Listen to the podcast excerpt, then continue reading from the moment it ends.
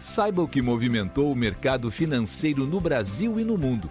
Você está ouvindo o Análise do Dia, um podcast original do Cicred. Olá pessoal, muito obrigado por acompanhar o podcast do Cicred. Aqui quem fala é Arthur Ongarato, da equipe de análise econômica, e vamos comentar os principais fatores que movimentaram o mercado aqui no Brasil e no mundo. Na Europa, investidores operaram de olho nas bolsas americanas em dados do varejo local e falas de autoridades. No campo de indicadores, a Eurostat, agência oficial de estatísticas da União Europeia, divulgou hoje que as vendas no varejo subiram 0,3% em janeiro ante dezembro. O resultado veio abaixo do avanço de 0,5% esperado pelo mercado. Em relação a janeiro do ano passado, as vendas do setor varejista do bloco sofreram contração de 2,3%.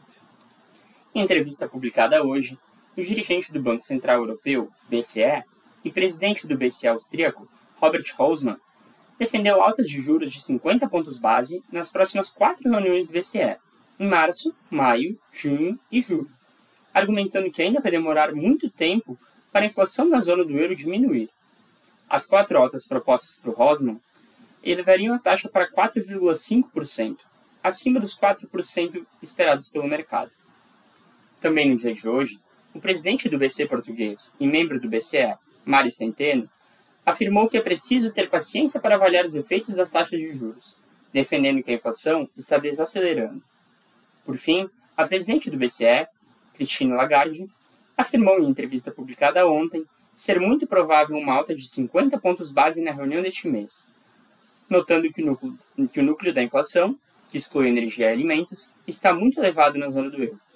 Lagarde também disse que não é possível afirmar neste momento até quando os juros irão subir, e que o BCE não quer quebrar a economia, mas tem como objetivo controlar a inflação. Neste contexto, as bolsas europeias encerraram o dia com sinais mistos. O índice europeu Stock 600 registrou queda de 0,02%. Em Londres, o FTSE 100 caiu 0,22%, puxado por empresas de mineração que reagiram a uma meta de crescimento da China menor do que o esperado. Enquanto em Frankfurt, o DAX teve alta de 0,49%. Por fim, em Paris, o CAC avançou 0,34%.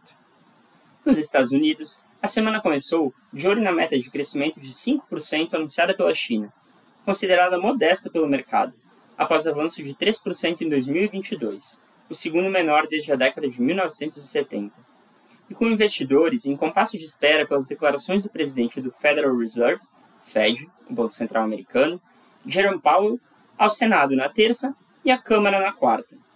No campo de indicadores, as encomendas à indústria dos Estados Unidos recuaram 1,6% em janeiro, segundo dados publicados pelo Departamento de Comércio do país, levemente acima da expectativa de queda de 1,8% do mercado. Neste contexto, as bolsas americanas fecharam mistas, o Dow Jones subiu 0,12%, o S&P 500 avançou 0,07% e o Nasdaq recuou 0,11%.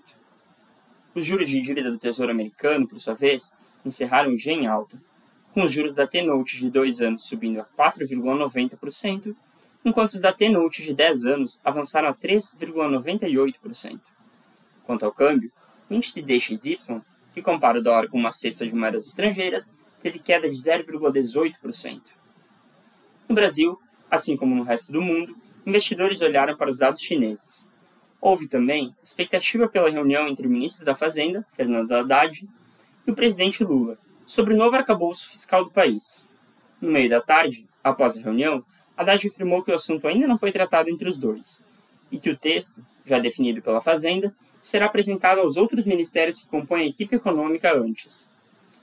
Na manhã de hoje, o Boletim Focus trouxe manutenção na expectativa do mercado para a inflação em 2023, após 11 altas consecutivas.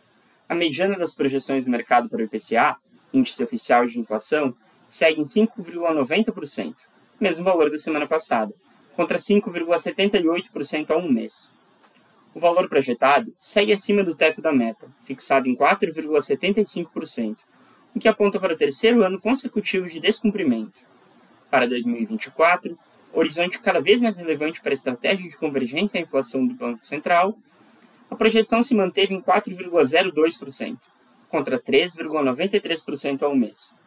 Apesar de estar acima do centro da meta, de 3%, a estimativa para 2024 ainda se encontra abaixo do teto de 4,50%. Já para o ano de 2025, cuja meta é a mesma de 2024, a estimativa mediana permaneceu em 3,80%, contra 3,50% ao mês. Por fim, para 2026, houve alta, de 3,75% para 3,77%, contra 3,50% a um mês. Com relação à Selic, o Focus mostrou manutenção nas expectativas para os finais dos anos de 2023, 2024 e 2025, respectivamente em 12,75%, 10% e 9%. Já para 2026, houve alta nas expectativas, de 8,50% para 8,75%, revertendo a queda de mesma magnitude ocorrida na semana passada. No câmbio, o dólar registrou queda de 0,58%, cotado a R$ 5,17. O petróleo, por sua vez, encerrou o dia em alta, com o dólar fraco pressionando para cima, enquanto a já mencionada meta de crescimento da China foi fator limitante. Enquanto o barril do petróleo WTI para abril subiu 0,98% a 80 dólares e 46 centavos, o do Brent para maio avançou 0,41% a 86 dólares e 18 centavos. Neste contexto, o Ibovespa encerrou o dia com alta de 0,80% a 104.700 pontos. O crescimento foi limitado por uma queda de mais de 3% da Vale. Já as taxas dos contratos de depósito interfinanceiro, DI, tiveram queda. A taxa para 2024 caiu para 13,27 contra 13,36% sexta. Para 2025, caiu para 12,69 contra 12,84% sexta.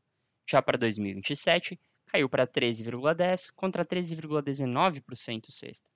Com isso, pessoal, encerramos nosso podcast de hoje. Obrigado por estarem nos ouvindo. Esperamos vocês amanhã. Você ouviu o Análise do Dia, um podcast original do Cicred. Até a próxima!